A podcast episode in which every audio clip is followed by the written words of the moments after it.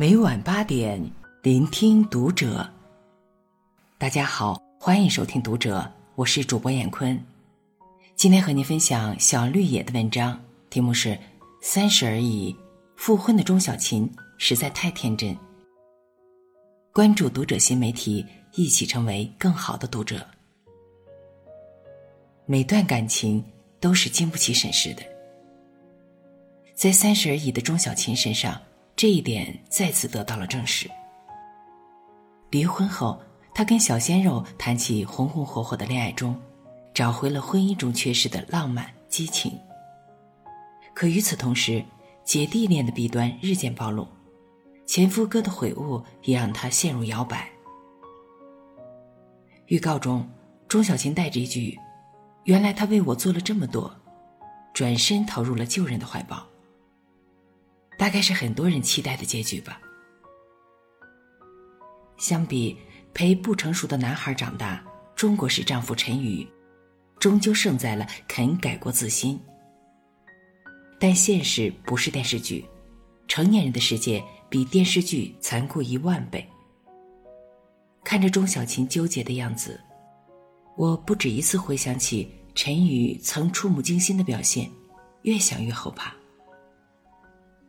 复婚到底是重蹈覆辙，还是重新开始？在钟小琴和陈玉这对最寻常的夫妻身上，我看到了婚姻最残酷的真相。别用冷暴力、精神虐待你最亲近的人。如果不是三十而已，我不会想到，把一段普通婚姻放到电视上，细节处的窒息，竟然拥有着。难以承受的重量。钟小琴与陈宇的婚姻很平凡，平凡到每次陈宇一出场，弹幕里都有人疯狂感叹：“我有个同款老公，简直就是我老公的翻版。”这就是人间老公的代表。有房有车，有稳定的工作，善良老实的陈宇，不该是最理想的结婚对象吗？但这样的婚姻，依然充满绝望。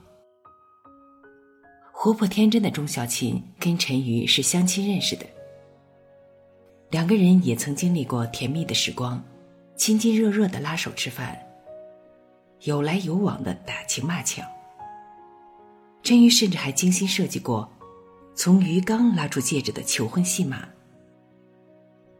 那时候的陈瑜，并非不解人情。会沟通，会关心人，看向他时眼睛里闪着光。但不知从什么时候起，陈宇慢慢变了。意见不合时，他永远拒绝沟通。无论你说什么，他摔门躲进卧室，把你当做空气。一起吃饭，他总是盯着手机，沉浸在自己的世界。下班后，他只顾伺候鱼任妻子如何眼巴巴的想要情感交流，他全都不理会。大事小事，每次妻子给他发消息、打电话，他没有一次及时回复，总是在忙着工作。在又一次遇到困难，却联系不上丈夫时，心灰意冷的钟小琴感慨：以前更忙的时候。就算漏掉了信息，也会尽快回复。到底是从哪天起，电话里没有了废话，微信里没有了表情包，所有的交流三个回合、五个字以内，一定结束。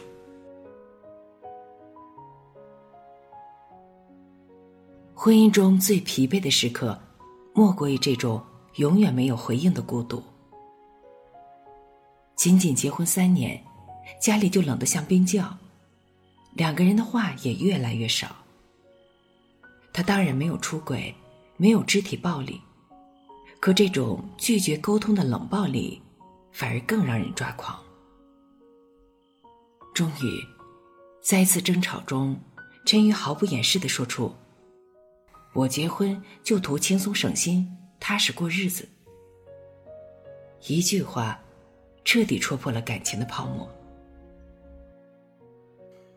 他用疲惫和麻木、消极和丧气，让你陷入自我怀疑的深渊，把婚姻变成绝望的坟墓。所谓夫妻，都见过对方最不堪的样子。陈宇的扮演者杨乐，曾在接受采访时表示。陈宇是个被生活、工作和婚姻摁在地上摩擦了很久的男人，他是灰暗的。的确，在外人眼里，他是电视台最风光的编辑。可事实上，他已经受排挤很久了。一定有很多人会说，男人压力都这么大了，当老婆的就不能体谅体谅吗？他们甚至把婚姻破裂的责任归结到钟小琴的不成熟上，但我很想问一句：这些男，他有跟妻子分享过吗？中国式丈夫向来是沉默寡言的，他们在家庭中代表着绝对权威，不习惯跟妻子示弱，更不可能暴露自己的不堪，这何尝不是一种？不平等的表现，陈宇也是如此。拒绝沟通的背后，除性格因素外，他真的打心底里不信任妻子，觉得对方幼稚。明明自己受原生家庭影响，怕当不好一个父亲，不敢要孩子，但在得知小琴意外怀孕，不忍心打掉后。陈宇的第一反应是指责他。当父母是多大的责任，你明不明白？不论是经济基础、心理建设，还是动手能力，你哪点做好准备了？你连自己都弄不明白，怎么当妈啊？他太要面子，工作中的所有压力，他全都自己担着。可与此同时，这个愤世嫉俗的男人充满了负面情绪，在单位受了气，他回家甩脸子撒火，还抱怨孩子来的不是时候，以至于离婚后，钟小琴暗含落寞的说了句：“你总是这样，什么都不跟我说，要不咱俩能走到今天吗？”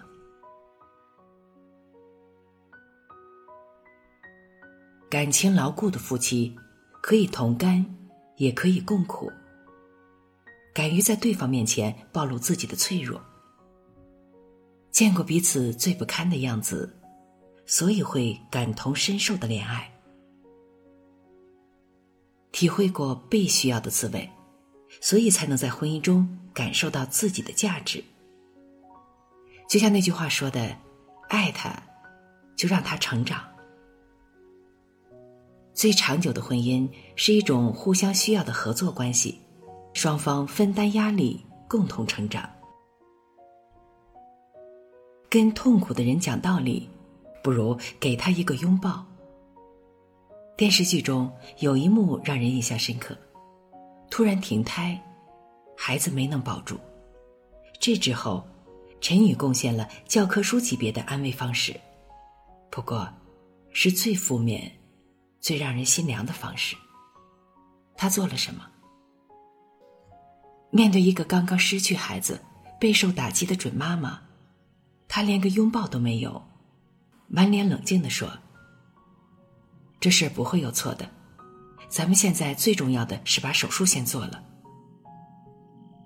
因为没有感受到被理解，回家的路上，小琴质问：“你刚刚公事公办的样子。”就好像失去的不是你的孩子一样，但缺乏共情能力的陈宇，非但没有接纳对方的脆弱，反而用大道理顶撞回去。我也伤心，但我们现在要解决问题啊！你别瞎想行不行啊？不能由着自己的情绪，把事情的严重性扩大化。最后还不忘添一句，可能是真的没到时候吧。一切都准备好了，孩子自然会来。本来小静就对他不想要孩子的事耿耿于怀，这下隔阂彻底出现了。一回家，他就把自己关进了卫生间，任陈宇怎么劝都不出来。很多夫妻都有过这样的吵架经历吧？很多男人会为了所谓的正确，忽略情绪的交流。你在拼命的表达情绪，对方却一直在讲道理。后者总想说服前者，却往往越吵越凶。但小琴的闺蜜顾佳是怎么做的呢？顾佳来了之后说的第一句话是：“你要是想一个人待一会儿，我就在外头等你。”听着里面没动静，她担心的询问：“你要是渴了饿了，就告诉我。”最后，他循循善诱，充满接纳和理解的安慰：“小琴，你是不是害怕了？别怕，这就是个小手术，一点不危险。到时候我陪你去医院，好不好？”听到这句话，小琴的心理防线瞬间崩塌，她打开门，崩溃痛哭。人呐，毕竟不是没有七情六欲的机器。亲密关系里，共情远比讲无趣的道理重要。痛苦的人，最需要的，难道不是一个拥抱吗？婚姻这个避风港，要靠两个人共同支撑。当然，相比海王、出轨渣男，陈宇没那么有钱，却也算得上是生活中更常见的好男人。我从不怀疑。他是真的爱钟小琴，所以他会给妻子买玩具猫，会因为害怕妻子磕磕碰碰做了小夜灯。但即便如此，他的人设也并没有崩塌。他根本没有关心另一半的情感需求，不沟通，不感受，把他当空气。那么多年了，连对方的喜好都不清楚，所以明明他需要的只是一个苹果。他却拿来支离，还放得特别隐蔽。自以为是的付出，只感动了自己。更何况，过往的伤害，又怎么能轻易的被抹去呢？哪怕离婚后，前夫像回光返照一样变成了宠妻狂魔，开始填补空缺的情感关怀，又是主动找话。又是帮他想办法解决工作中的困难，甚至还想一起喝红酒赏月。难道真的会有人相信，你的爱和付出能让对方良心发现、脱胎换骨？结婚都三年了，他早干嘛去了？迟来的深情，真的太过亲近。就拿小琴流产来说。孩子没了，妻子每晚失眠，他竟然说出了“你该看病看病去”。这样的男人，指望他体谅你带孩子、做家务的辛苦，别做梦了。婚姻中，女人到底需要的是什么？钟小琴在这段压抑的婚姻中，曾短暂的探出头来，幻想陈宇对他说：“今天起。”不管多忙，我们都要一起吃饭。饭桌上不玩手机，不开电视，只聊家常。从今天起，我不会再跟你吵架。万一要吵，今日架今日毕。我不能让你带着烦恼进入梦乡。从今天起，在你的世界里，我不会沉默和假睡。我保证永不失联。我们一起携手抵抗婚姻中的平淡、焦虑和无常。我们一起面对岁月里的衰老、健忘和肥胖。我们一起创造新的生命，送他们远行，等他们回家。但这些携手同行的深情期待，最终也只能停留在幻想中了。钟小琴和陈宇的婚姻，其实离我们并不遥远。被柴米油盐消磨的疲惫，人到中年的压力，难以言说的孤独，都可能发生在我们身上，甚至很多时候结伴而来。就像钟小琴离婚时说的那句话：“都想避风，谁当港啊？”但越是这个时候，我们就特别需要一个人，紧握着我们的手，相互加油打气。也正是因为有了这样一个人，有了一句“我陪你”，才能让我们在充满风浪的生活中，稳稳的前行。婚姻绝不是感情的终点，而是一个新的开始。让感情万劫不复的，莫过于用冷暴力精神虐待爱你的人，忽略他的情感需求。所以，别等对方攒够了失望离开，才学会珍惜。好了，文章分享完了，关注读者新媒体。一起成为更好的读者，我是燕坤，再见。